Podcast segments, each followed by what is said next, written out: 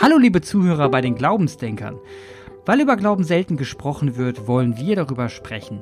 Dieser Podcast ist für alle, die sich unmissionarisch mit Kirche und Glaube auseinandersetzen wollen, die nicht evangelisiert werden wollen, sondern suchen, freigeistig, selbstbestimmt und vor allem kritisch. Mein Name ist Clemens Weins, ich bin Initiator von deingottesdienst.de und arbeite für eine Digitalagentur in Mannheim. Wie immer rede ich auch heute wieder mit Jan, dem Priester aus Geldern. Hallo Jan. Hi Clemens. Ist wieder soweit. Er ist wieder soweit, ne? Und in der heutigen Folge wollen wir über das Thema Kirchensteuer reden. Ja, ich habe mir das gewünscht. Das hast du dir gewünscht. Mhm. Und äh, bevor jetzt die Hälfte der von euch Zuhörer auf den Stopfknopf drücken, weil, weil sie sagen, also mal ganz ehrlich, Kirchsteuer ist das langweilig, wollen wir jetzt nicht. Bleibt bitte dran, ja, weil es ist, hat, es ist ein Pulverfass, was wir jetzt hier aufmachen. Ne? Das ist jetzt, ich, ohne. Ich, ich, glaube nicht, dass irgendwer wegdrückt, weil wenn es ums Geld geht, ne, da werden die Menschen, ich kann mich da nicht von ausnehmen, ja doch irgendwie auch aufmerksam. Also da geht es um die eigene Brieftasche, da, da schaltet keiner weg. Da schaltet keiner okay. weg. Aber es geht ja mehr um deine Brieftasche als um meine. ja. Schön, schön. Das war jetzt aber ein sehr, sehr, sehr charmanter Einstieg, wirklich. Mhm. Nicht, nicht wahr. Aber ich wollte es noch mal kurz, ich, ich wollte es noch mal kurz sagen. Wir gehen mal kurz darauf ein, ähm, von welchem Standpunkt aus wir hier anfangen. Also wir müssen überlegen, die Kirchen hatten bis 2019 Rekordeinnahmen. Mhm. Ja, also die stiegen jedes, jedes Jahr. Ein Traum.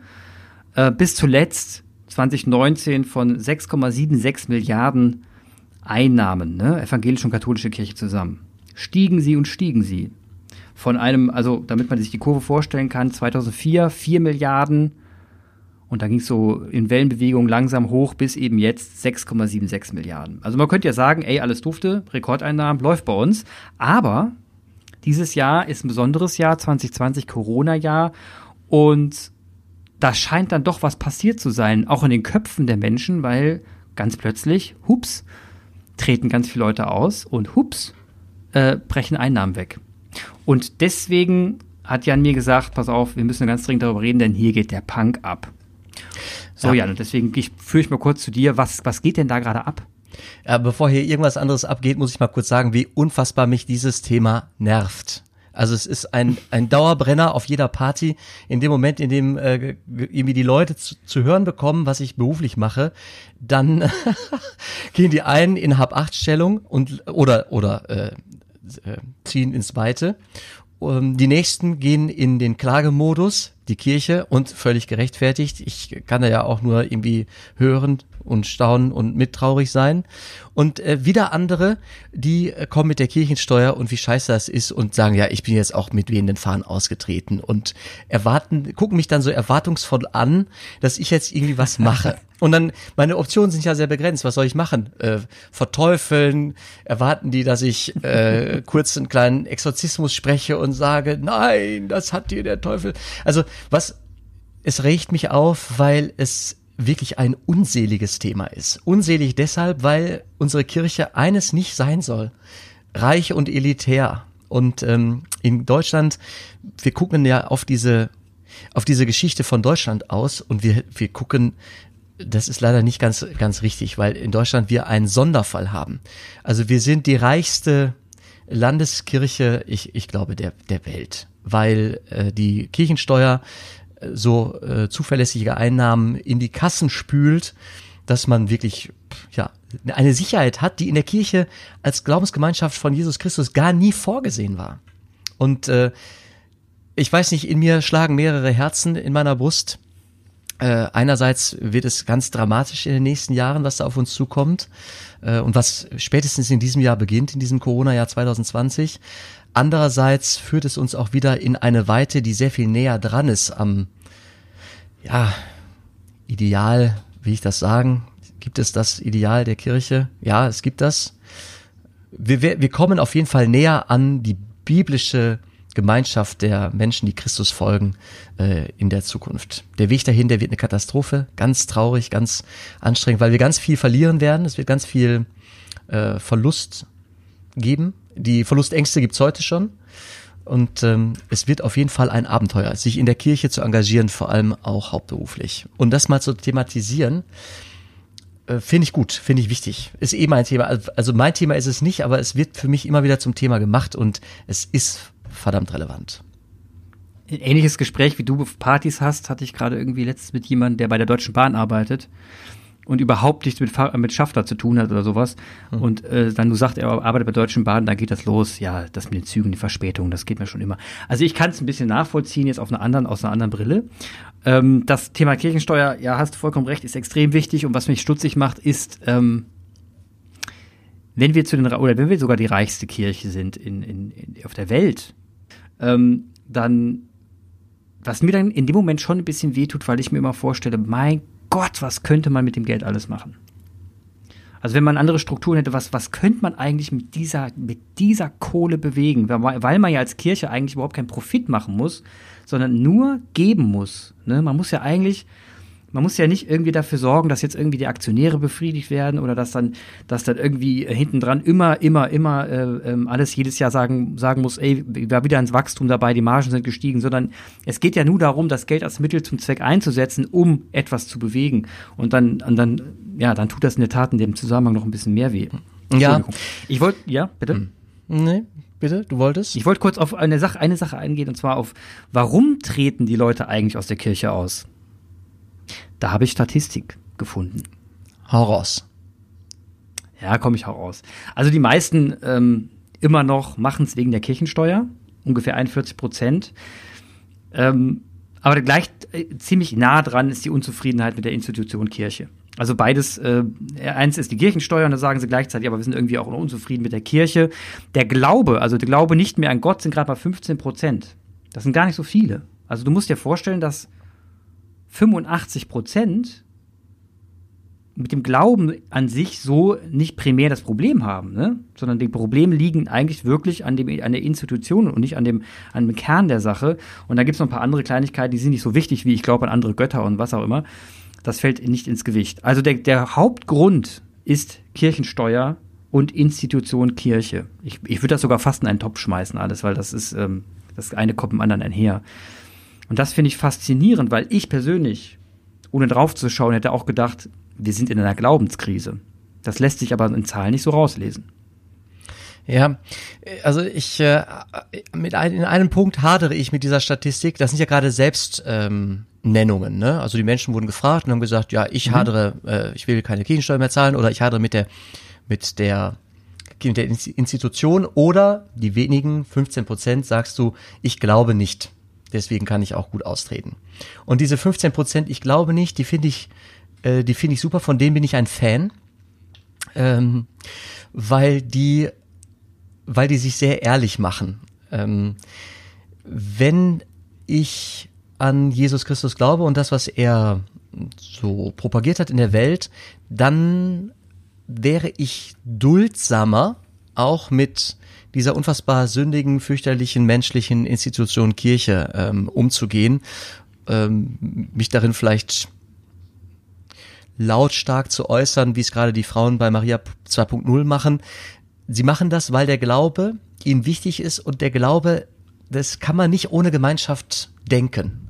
Denn die, die, du sagst, 85 Prozent haben mit dem Glauben kein Problem ja, laut Selbstnennung ist das so, aber einfach nur kein Problem zu haben mit dem Glauben, rechtfertigt den Menschen noch nicht. Also zu glauben, das hat eine Konsequenz für mein Leben und diese Konsequenz zum Beispiel bedeutet, dass ich von meinem Reichtum teile.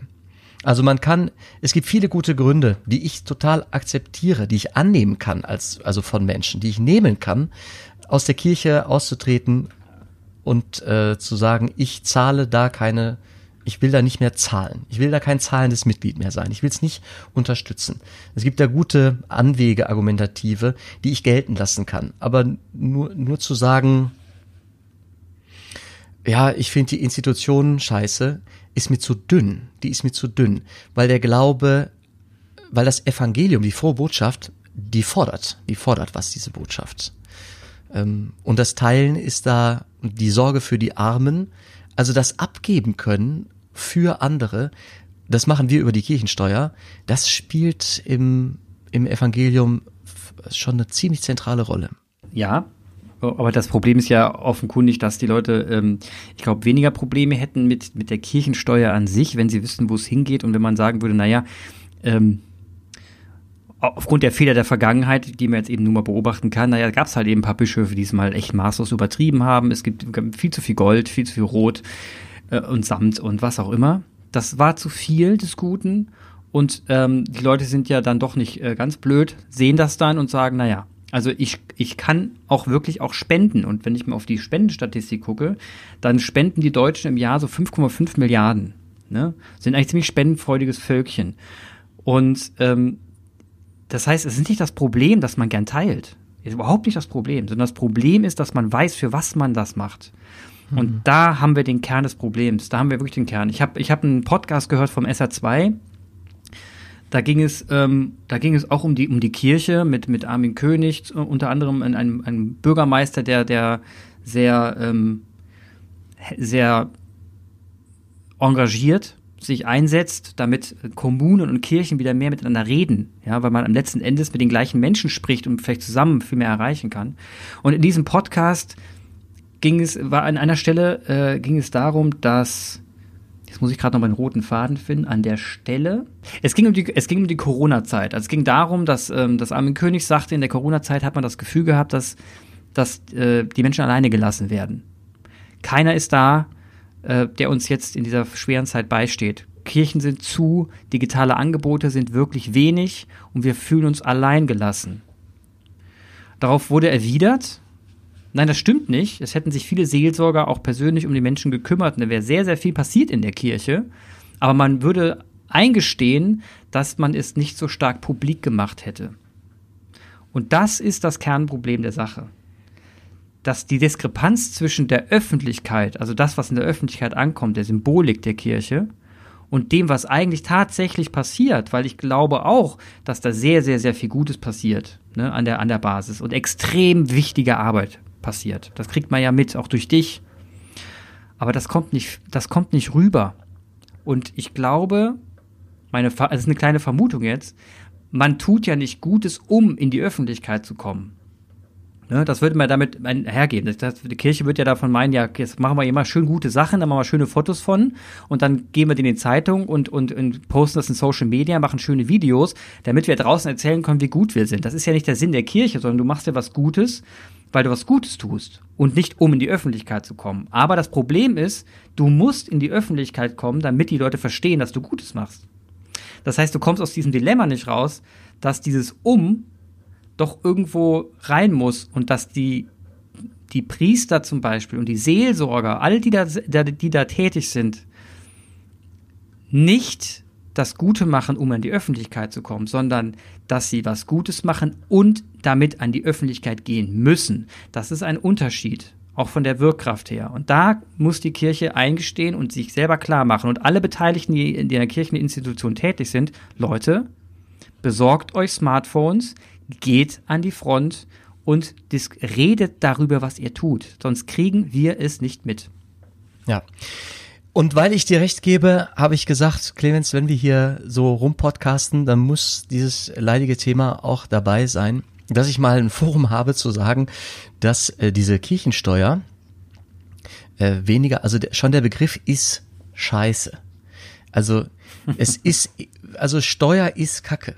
Spende, Spende, es sind Spenden und äh, diese Spenden unterhalten ein, ein, eine unglaublich große und Gott sei Dank im, im, äh, im überbordenden Maß eher gut als schlechte äh, ähm, Institution. Also, ein Beispiel. Ich äh, habe gestaunt, wir in, ich bin in einer Pfarrei am Niederrhein tätig und wir äh, Stellen, wir schaffen eine Stelle und diese Stelle hat die Aufgabe, diese Person hat die Aufgabe, unsere Raumpfleger und Pflegerinnen zu koordinieren. Habe ich selber erst äh, vorgestern bin ich habe ich das mitgekriegt. Wir haben 15 Leute, 15 Leute, die bei uns für die für die Räume, für die Pfarrheime, Kirchen, Sakristeien, Häuser äh, zuständig sind und die die reinhalten. Also so eine poplige Gemeinde irgendwo am Ende der Republik ist ein Arbeitgeber wie ein mittelständisches Unternehmen. Und äh, du sagst, die, die Kirche, die Gelder der Kirche, die müssen ja dafür da sein, genommen und gegeben und verteilt zu werden, um Gutes damit zu tun. Ja. Wir sind inzwischen aber in den Jahrhunderten so groß geworden, dass es Dinge gibt, die verwaltet werden müssen, dass es Menschen gibt, die, äh, die bei uns Arbeitnehmer sind, also bei uns bei, bei Kirche Arbeitnehmer sind. Und es braucht halt Sicherheiten, dass die auch äh, ihre Rente bekommen am Ende, dass sie die, die Gelder erhalten, die Löhne ähm, für die Arbeit, die sie, die sie da leisten. Das heißt, der größte Batzen äh, Geld, der umgesetzt wird, äh, geht in zwei Richtungen. Das eine sind Personen, Arbeitnehmer, Arbeitnehmerinnen, das andere sind Gebäude. Das sind die beiden großen äh, Geldfresser, äh, will ich nicht sagen. Ähm, wie sagt man? Das sind die beiden großen Batzen, für die die Kirche Geld aufwendet. Und zwar völlig zu Recht. Ja. Wir müssen keinen Gewinn nee, damit machen. Ja. Das stimmt. Aber wir brauchen Rücklagen, die auch diese Leute, die unsere Räume pflegen, auch in zehn Jahren noch äh, reinigen können und wollen und Arbeitnehmer sind. Also es gibt unzählige Menschen, die, äh, die, die, die unmittelbar und auch Leute, die mittelbar abhängig sind von einem Job bei der Kirche. Das leuchtet auch komplett ein. Ähm, das, ich glaube, das nicht, das sind nicht die, die Dinge, die anecken. Und witzigerweise sind meistens auch nicht die Dinge, die anecken, die am meisten Geld kosten, sondern die am meisten nach außen getragen werden. Ähm, trotzdem gibt es auch andere Zahlen. Also man, ähm, die, man weiß, wenn man, äh, wenn man im Netz recherchiert, gibt es Quellen und dann weiß man, dass 500 Millionen ungefähr pro Jahr vom Staat extra aufgewendet werden für Gehälter bei den Kirchen, ne? also evangelischen und katholischen Kirchen. 500 Millionen zusätzlich zu den Sch Kirchensteuern, die wir eh schon bezahlen. Also die kommen doch mal on top. Für Priester, für äh, Bischöfe, Vatikan, äh, nicht Vatikan, Kardinäle, Entschuldigung, Kardinäle. Ähm, dafür, dafür, kommen, äh, dafür kommen diese 500 Millionen noch extra auf. Ähm, mhm. Das, das heißt, also für den Außenstehenden, wenn man das liest, diese Summen, und wenn man dann, wenn man dann Hochrechnung sieht, was die Kirche so an Geld hat, dann 270 Milliarden wurde mal 2002 geschätzt. Wenn man mal überlegt, was 2002 bis heute passiert ist an, an Vermögenssteigerung, dann könnte es problemlos jetzt bei 380 bis 400 Millionen, Milliarden liegen wenn man es richtig angelegt hätte. Also das heißt, das, das sind Vermögen, die da, die da sind und 65 Milliarden Kapitalvermögen da gab es damals. Kapitalvermögen bedeutet Geld, auf das man sofort zugreifen kann, auf Konten liegend. Das sind, das sind die, die Zahlen, die man so mitbekommt. Und dann sieht man die maroden Kirchen und denkt sich so, hm, und keiner ist da, man hat kein Geld für dies und jenes und die Fahrer müssen um jeden 100 Euro kämpfen. Moment, Moment, Fahrfest. Moment. Äh, ja? Also die maroden Kirchen, die sehe ich nicht. Marode Kirchen sehe ich selten. Ich sehe leere Kirchen, ich sehe leeren, ich sehe Kirchen, äh, die, wenn sie abgängig werden, aufgrund von wenigen Gläubigen und im Rahmen von äh, Gemeindefusionen dann abgegeben werden, umgewidmet, mhm. abgerissen, wie auch immer, die sehe ich. Aber marode Kirchen, also in unserem Land, in Bistum Münster, ich, ich denke, im ganzen deutschen äh, Sprachraum, wo es eben Kirchensteuern gibt, sind die Kirchen eigentlich in einem Top-Zustand. Verglichen mit Kirchen zum Beispiel in Frankreich oder äh, in, in, äh, in Spanien oder so. Da gibt's andere okay. Systeme, deutlich weniger Geld äh, auf der Pipeline und da verfallen Kirchen. Da findest du Schimmel und Stock und äh, abgebrochene Stuck äh, Fresken an der Wand. Das ist bei uns nicht der Fall.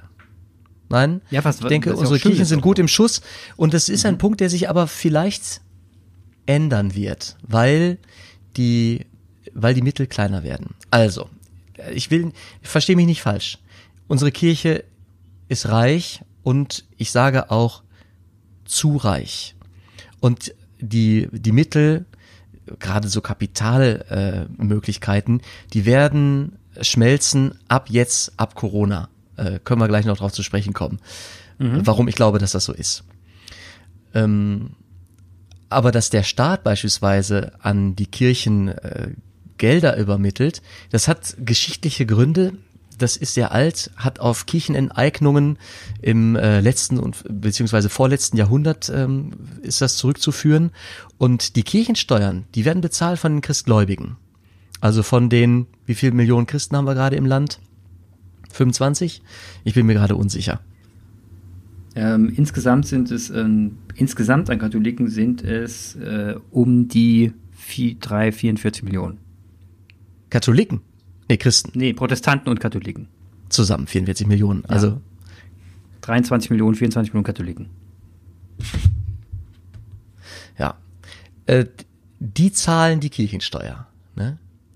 Das Geld vom Staat zahlen alle.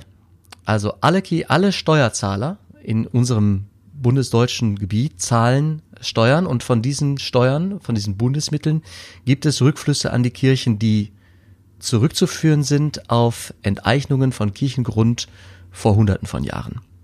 Da gibt es Bestrebungen, das abzulösen durch eine einmalige Zahlung. Das ist im Grundgesetz sogar so vorgesehen. Aber man tut sich schwer mit der Berechnung und man muss ehrlicherweise sagen, wie will man, ähm, also es wäre eine horrende Summe, die dann einmalig als Ablösesumme gezahlt werden müsste an die äh, Konfession, um aus diesen jährlichen Zahlungen rauszukommen. Ja. Ach so, okay, verstehe. Ja. Kann ich es gibt aber, es, also ja. es, es gibt äh, Bestrebungen im Bundestag immer wieder. Äh, das ist äh, so eine Mischung aus FDP, ähm, Link, Linke und Grün, Grüner Partei. Da gab es noch vor wenigen ich glaube, ein, zwei Jahren einen Vorstoß, das, äh, das anzupacken, äh, versandete dann aber. Das ist echt ein, ist ein schwieriges Ding. Ich kann mir vorstellen, dass uns das begleitet und dass vielleicht nicht die erste rot-rot-grüne Regierung, vielleicht die zweite, das anpackt und irgendwie umsetzt.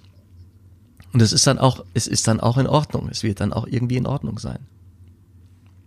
Habe ich keinen Stress mit. Und wenn wir jetzt mal auf die Einnahmen und Ausgaben eingehen, du hast gesagt, wegen Corona brechen die jetzt ganz stark ein. Wie, wie, wie sah es denn letztes Jahr aus mit den Einnahmen und Ausgaben? Und wie sieht es dieses Jahr aus? Also ich habe einen, einen Bistumshaushalt 2020 vorliegen. Da gibt es so einen Gesamtergebnisplan, der stellt sich folgendermaßen dar. Gesamtaufwendungen sind 676 Millionen Mhm. Gesamterträge 687 Millionen. Es gibt also so 9, irgendwas Millionen plus, die zu einer Rücklagenbildung äh, beitragen sollen, die, die hoch notwendig ist für die nächsten Jahre. Denn die Prognosen bezüglich Mitglieder und Kirchensteuerzahler äh, sieht folgendermaßen aus. Ähm, das Basisjahr war 2017 und da werden die Mitglieder, bis 2040 äh, läuft die Prognose, die Mitglieder werden um 27 Prozent äh, sinken, die Mitgliederzahl. Die mhm. Kirchensteuerzahl wird um 30 Prozent sinken und der Kirchensteuerkraftindex um 32 Prozent. Da sprechen wir schön von einem Drittel. Also die Dr mhm. ein Drittel der Möglichkeiten, äh, Ausgaben zu tätigen, äh, die Möglichkeit sinkt um ein Drittel binnen äh, 23 Jahre. Und das wird sich ganz horrend, wird sich das in der, auch an, an der kirchlichen Basis wird sich das niederschlagen. Also, kann ein Kirchendach erneuert werden, eine Heizung saniert werden. Die kirchlichen Kindergärten, das sind, die Kirche hat früh angefangen, Kindergärten äh, zu bauen. Die Bausubstanz der, der, das sind äh, kirchliches Eigentum, also erhält äh, verantwortlich ist der Träger, das wird bezuschusst vom Staat, aber äh, der Verwaltungsaufwand und es ist ein Zuschussgeschäft, die Kirche steckt rein. Äh, es ist also keine Nullsumme im Netto-Spiel. Ähm, das, das wird eine Frage sein. Kriegt der Kindergarten jetzt eine neue, neue moderne Heizung, Heizungsanlage oder nicht? Ähm, das ist ein unfassbar komplexes Spiel und es wird richtig spannend. Das heißt, letzten Endes wird der Steuerzahler doch irgendwie zur Kasse gebeten. Das heißt, für die Kindergärten zum Beispiel wird dann mehr aus hoffentlich mehr aus staatlicher Kasse bezahlt, sodass die Kindergärten weiter in, in Top-Schuss sind. Aber die Anzahl der kirchlichen äh, Zuschüsse wird dann wahrscheinlich sinken.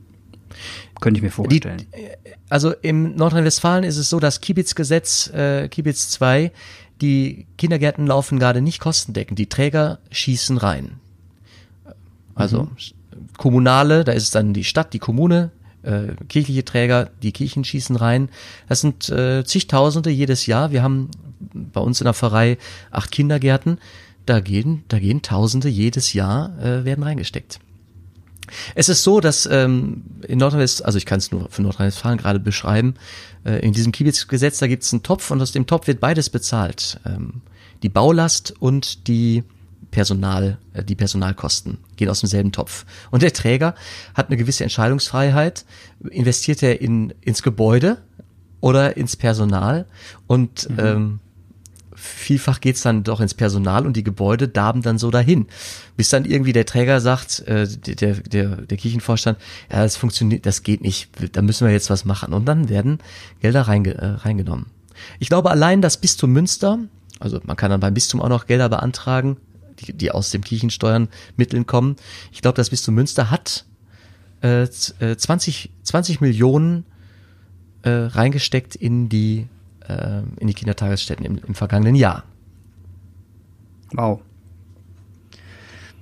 Ja, also ich, es wird sich viel, es wird sich viel ändern und ich habe auch bei, ich habe auch im, im mal geschaut bei Bistum Trier, was sich da so tut und da gibt es auch eine, eine Website kirchengemeindevorort.de und äh, dort gibt es ein bisschen Fakten über die neue Strukturreform von Bistum Trier und äh, ganz oben wird bereits äh, zitiert aus dem Abschlussdokument ähm, Seite 21, da steht dann, das Bistum Trier unterbricht die Gewohnheiten und Abläufe des bisherigen kirchlichen Lebens vor Ort. Der Perspektivwechsel bedeutet einen schmerzhaften Einschnitt, weil er das vertraute Umfeld des kirchlichen Lebens verändert wie kein anderer. Und dann geht es konkret darum, dass, dass man muss sich mal die Zahlen geben. Also dann geht es darum, dass die derzeit 887 Kirchengemeinden und 172 Pfarreiengemeinschaften aufgelöst werden und es 35 Großvereine entstehen sollen. Das ist jetzt ein Ideenpapier logischerweise, es passiert da jetzt noch nichts, aber das ist eben der erste Vorschlag. 35 Großvereine, die kümmern sich jeweils um 100.000 Mitchristen. Und wenn man sich das anschaut, ne, weiter unten wird dann auch schon darüber geredet, ähm, in diesem Faktendokument, dass es bereits kommuniziert wäre, aber nicht nachlesbar wäre, dass die ähm, alle derzeit leitenden Pfarrer sollten alle versetzt werden. Und es stellt sich auch die Frage, wer von diesen, wer von allen Pfarrern nun jetzt zu den 35 gehören, die die Leitung übernehmen.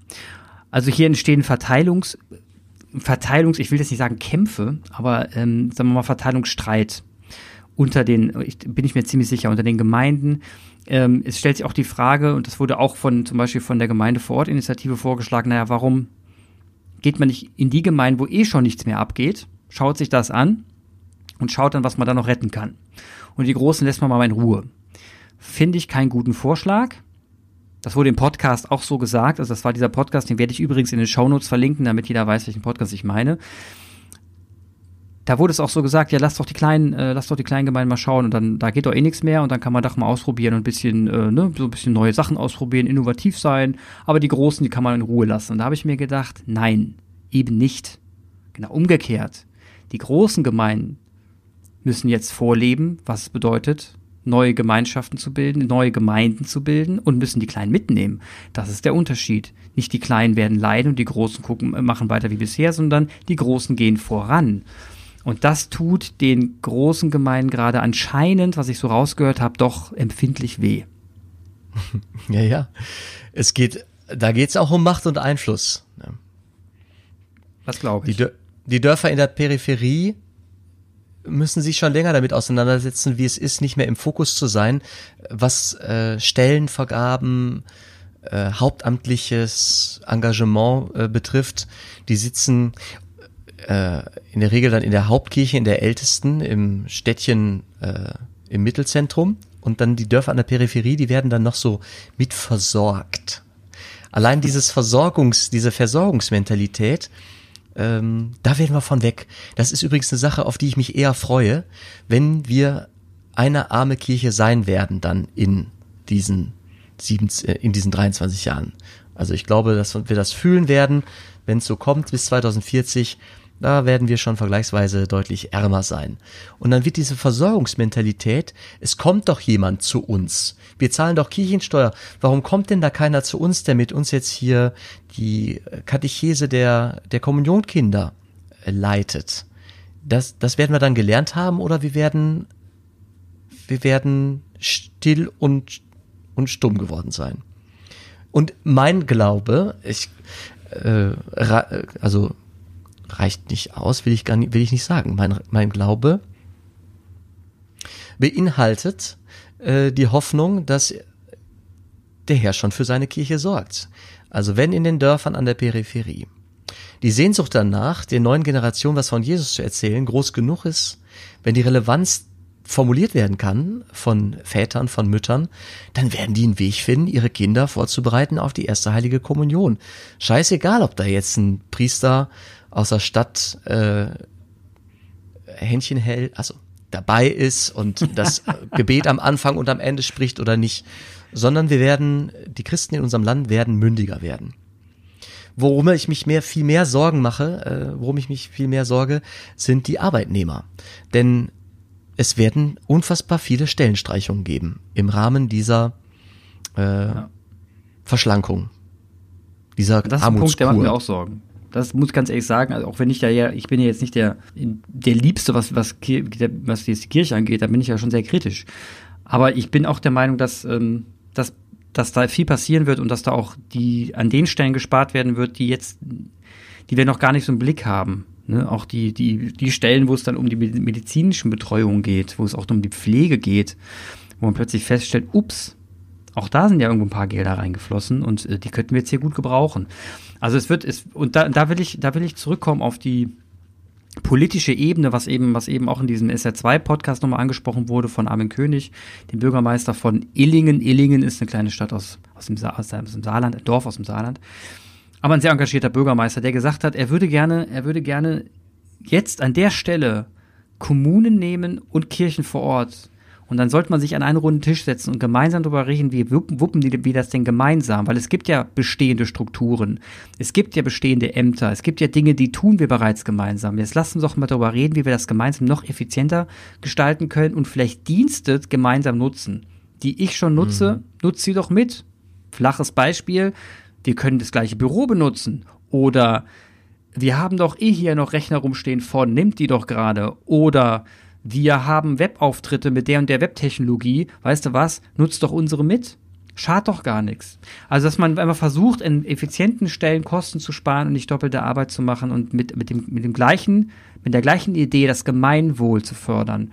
Und das fand ich eine mhm. schöne Idee und ich glaube, darauf wird es in Zukunft auch immer mehr ankommen. Das heißt, der Be Beamtenapparat verschlankt sich, vielleicht kooperiert er mehr und äh, der Laienapparat, der wird groß und hoffentlich noch größer, sodass man eben in Zukunft mehr und mehr diese kleinen Strukturen sieht, so Fünferkirchen, ne? so dass man sich zu fünf trifft und einen kleinen Gottesdienst feiert auf seine Art und Weise und äh, den Pfarrer vielleicht auch mal zur Hilfe fragt und sagt, äh, wir haben da eine Idee, hast du eine Idee, wie wir uns da, wie wir den Gottesdienst jetzt feiern können?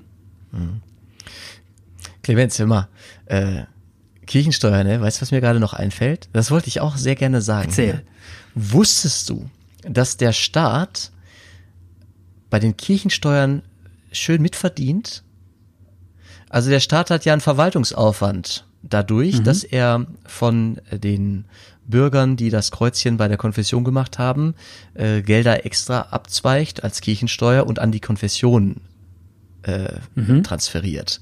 Und für diese Dienstleistung sagt er sich schön irgendwie ein Prozent von den Einnahmen ein. Also herrlich. Geil, ne? ja. Ja, Mensch. Also der, das Gemeinwohl, wenn die Kirchen Holter die Polter auf einmal implodieren würden, nicht mehr da wären als äh, Körperschaft öffentlichen Rechts, als, als Mitspieler im, in der Gesellschaft, äh, auch im, in, im Bildungssektor, dann würde das Gemeinwohl äh, richtig investieren müssen, richtig bluten. Äh, mhm. für Dinge, die gerade die Hälfte der Bevölkerung aufkommt, äh, aufkommt, also die Christgläubigen, müssten dann auf einmal 100 Prozent doch äh, ordentlich zahlen. Also nur, also ein kleines Beispiel noch aus dem Finanzplan von Münster 2020. Es gibt hier äh, Finanzierungstätigkeit im Investitionsbereich. Da sind Auszahlungen im Jahre, in diesem Jahr vorgesehen in Höhe von 30,1 Millionen Euro. Auf investive Baumaßnahmen davon fallen 27,6 Millionen und davon ist über die Hälfte für Schulbaumaßnahmen vorgesehen. Also mhm. allein 13 Millionen Euro nimmt das Bistum in diesem Jahr in die Hand, um Schulen zu bauen. Investive Baumaßnahmen. 33 Prozent gehen in den Neubau eines Studierendenwohnheims. Das sind alles Dinge, die müsste sonst die Kommune, ein kommunaler Träger, ein Studentenwerk, ja. Äh, ein Land machen. Und ähm, ich habe hier gerade die Zahl nicht für die Kindergärten, die muss auch wirklich äh, bemerkenswert. Ich meine, das waren 20 Millionen. Aber merkst du was? Da geht was. Da geht was. Merkst du was? Du hast jetzt ein Papier in der Hand, ne? Ja. Das liest du hier im Podcast. Wir vor. brauchen Transparenz. Ich weiß, was Unfassbar. du sagen willst. Wir sprach, ich sterbe. Ja, das kann doch die nicht Kirchen müssten viel besser. Clemens, ich verrate, dass du mir mal gesagt hast, wir bräuchten eigentlich ein ein Board. Wie hast du es genannt? Ein Dashboard. Ein ein, Dash, ein Dashboard, genau. wo man wo man äh, in Echtzeit sehen können müsste, was die Kirche heute zahlt, überweist, tut, anpackt investiert aus Mitteln äh, der, der Kirchensteuern oder auch aus Mitteln, aus den Zuwendungen des Bundes an die Kirchen. Damit man sagen könnte, ach guck, da wurde heute eine Stelle geschaffen, da wurde heute ein Kindergartendach saniert, äh, wie auch immer. Da hat die Kommune gerade dieses und jenes getan. Es wäre wirklich hilfreicher, wenn ich bei einer Party äh, einfach das Handy zucken könnte, auf dieses Dashboard verweisen könnte und sagen, du willst wissen, wo wir die Kirchensteuer hinstecken? Du guck doch mal einfach da einen Tag lang zu, dann hast du eine Ahnung, was die Kirche alles Segensreiches macht. Ja, ja. ja. Und dann würde ja. man mal sehen, wie viel, was, was die Schulrenovierung vor Ort, wie viel Geld die Kirche gerade da reinsteckt. Da würde man sehen, wo, was vor Ort für, in welche Gehälter da Geld reingesteckt wird, welche Projekte gerade initiiert werden, damit, damit man vor Ort vielleicht einfach mal schneller von A nach B kommt. Wer weiß, was die Kirche alles ausgibt, ich weiß es nicht, aber es klingt, wenn man mal tiefer eintaucht, immer sehr interessant und dann sage ich auch jedes Mal, aha, ja, das habe ich ja gar nicht gewusst. Und nein, auch liebe Kritiker, die jetzt sagen, ja Mensch, da muss man sich halt mal informieren. Nein. Nein, das Kann muss man, man nicht. Man muss sich nicht informieren. Ich weiß gar nicht, über was ich mich alles heutzutage schon informieren muss in dieser wahnsinnigen Welt ich will mich darüber bestimmt nicht informieren müssen auf 5000 Seiten, sondern ich will es gerne bitte aufbereitet bekommen, weil dafür zahle ich nun mal das Geld, dass ich, derjenige, der mein Geld, mein gutes geschafftes Geld in die Kirche hineinsteckt, erwarte ich, dass ich sehe, in was investiert wird. Das ist mein Geld. Das ist nicht irgendein Geld, das da reinfließt. Das ist mein erschafftes Geld. Da, da habe ich meine Lebenszeit für aufgewendet, dass dieses Geld da reinfließt. Und dann erwarte ich eine Gegenleistung im Sinne von, sagt mir doch mal, wohin das geflossen ist. Und das brauchen wir dringlicher denn je. Und es ist mit einer der wichtigsten Bausteine für die nächsten zehn Jahre, dass die Kirche es hinbekommt, eine IT-Infrastruktur aufzubauen, deutschlandweit, die es ermöglicht, bis ins kleine, kleinste Kaff hinein die Daten zu erheben, um herauszufinden, was dort für was Geld ausgegeben wurde. Es würde echt extrem helfen für die Kirche, für die öffentlichen Einrichtungen, für die Kommunen vor Ort. Und daran müssen wir gemeinsam arbeiten. Es hat nur ein Pferdefuß, Clemens. Das wird natürlich ja. wieder unfassbar Geld kosten. Ne? Natürlich wird das Geld kosten, aber hilft ja nichts. Ne? Kirchen haben auch, mal, auch irgendwann mal Geld gekostet, obwohl das waren Sklaven. Ne? Ist wurscht. Auf jeden Fall, äh, Kirchen haben auch mal Geld gekostet und IT äh. kostet auch Geld. Wir bauen jetzt, wir müssen ein neues Gebäude bauen. Das ist, ja, investieren, hilft nichts.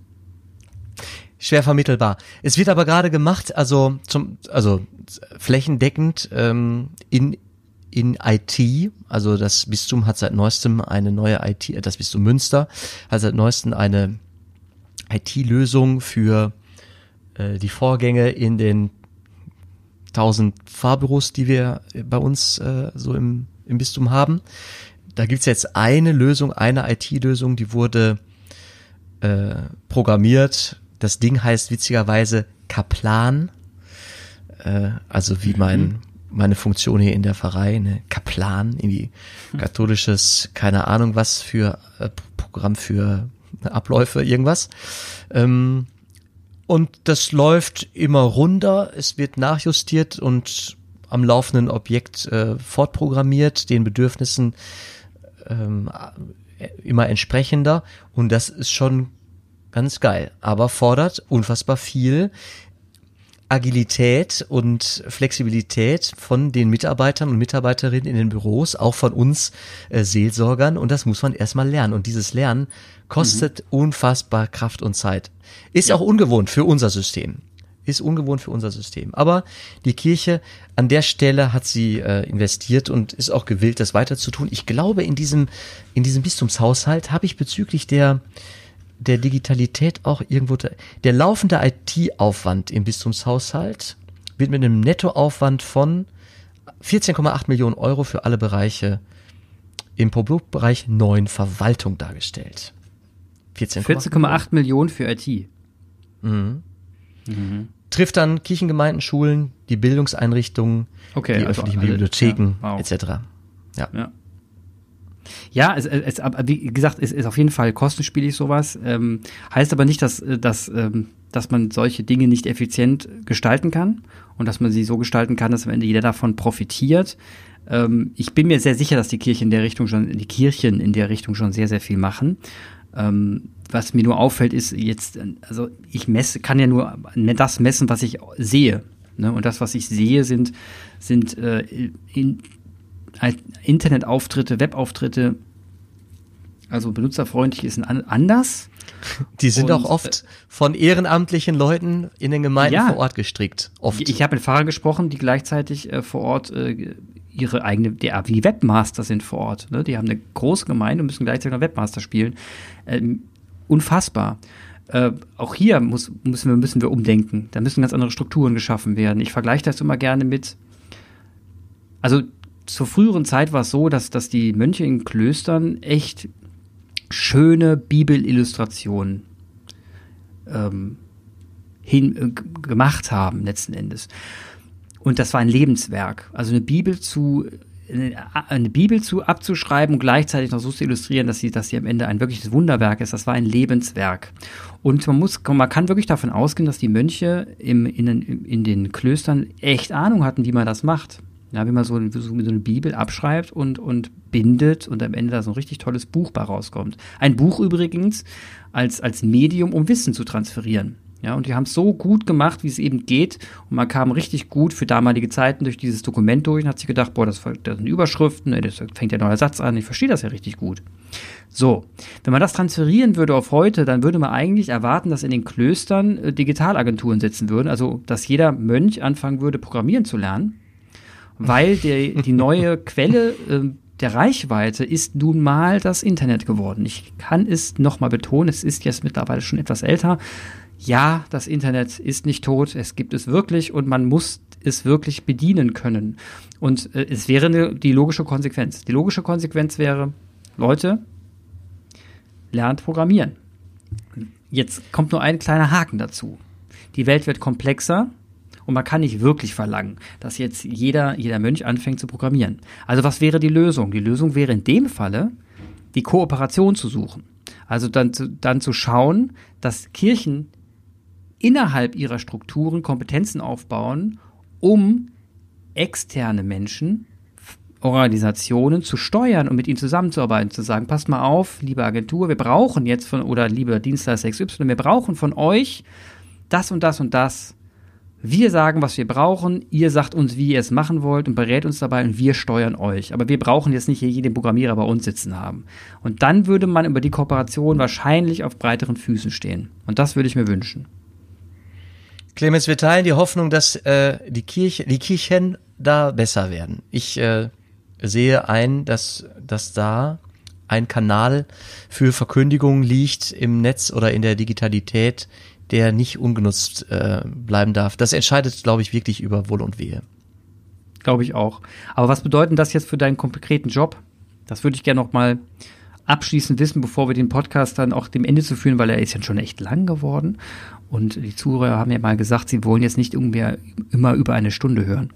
Aber jetzt zum Schluss will ich trotzdem mal wissen, wie wird sich denn dein Leben verändern, wenn sich jetzt das, die ganzen Strukturen ändern, das Geld zurückfließt? Es ist ein, ein offenes Feld.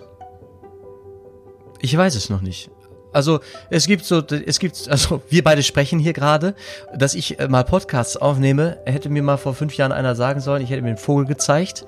Ähm, äh, auf die, auf diese Öffentlichkeit äh, bin ich, war ich auch nicht vorbereitet, bin ich, bin ich auch vorher nicht, bin ich nicht gefasst gewesen. Äh, ich weiß noch nicht, wo die Reise hingeht. Das weiß in der Kirche gerade noch keiner. Keiner behauptet das zu wissen. Das macht es auch ein bisschen schwer auszuhalten, aber wir stehen da in einer guten biblischen Tradition.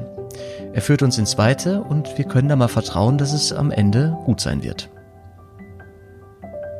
Das klingt nach einem wunderbaren Schlusswort. Jan, wir haben heute intensiv über das Thema gesprochen, rücklaufende Einnahmen bei den Kirchen und sind letzten Endes zum Schluss gekommen, dass die Kirchen sich in der Tat neu aufstellen werden und müssen und dass da noch sehr, sehr, sehr viele Unbekannte sind. Wir bleiben im Gespräch und an dieser Stelle glaube ich auch, dass wir für die nächsten Podcast-Folgen uns noch ein zusätzliche, noch zusätzliche ähm, Interviewpartner mit reinholen, über die wir dann mit, auch über dieses Thema sprechen und über deren Glauben, weil wir merken, dass es zunehmend komplexer wird und man vielleicht hier und da noch weitere Stimmen hören sollte, um das Thema Kirche, Glauben und der weitere Weg überhaupt fassen zu können. Jan, danke für deine Zeit heute wieder. Besten Dank, wir hören uns.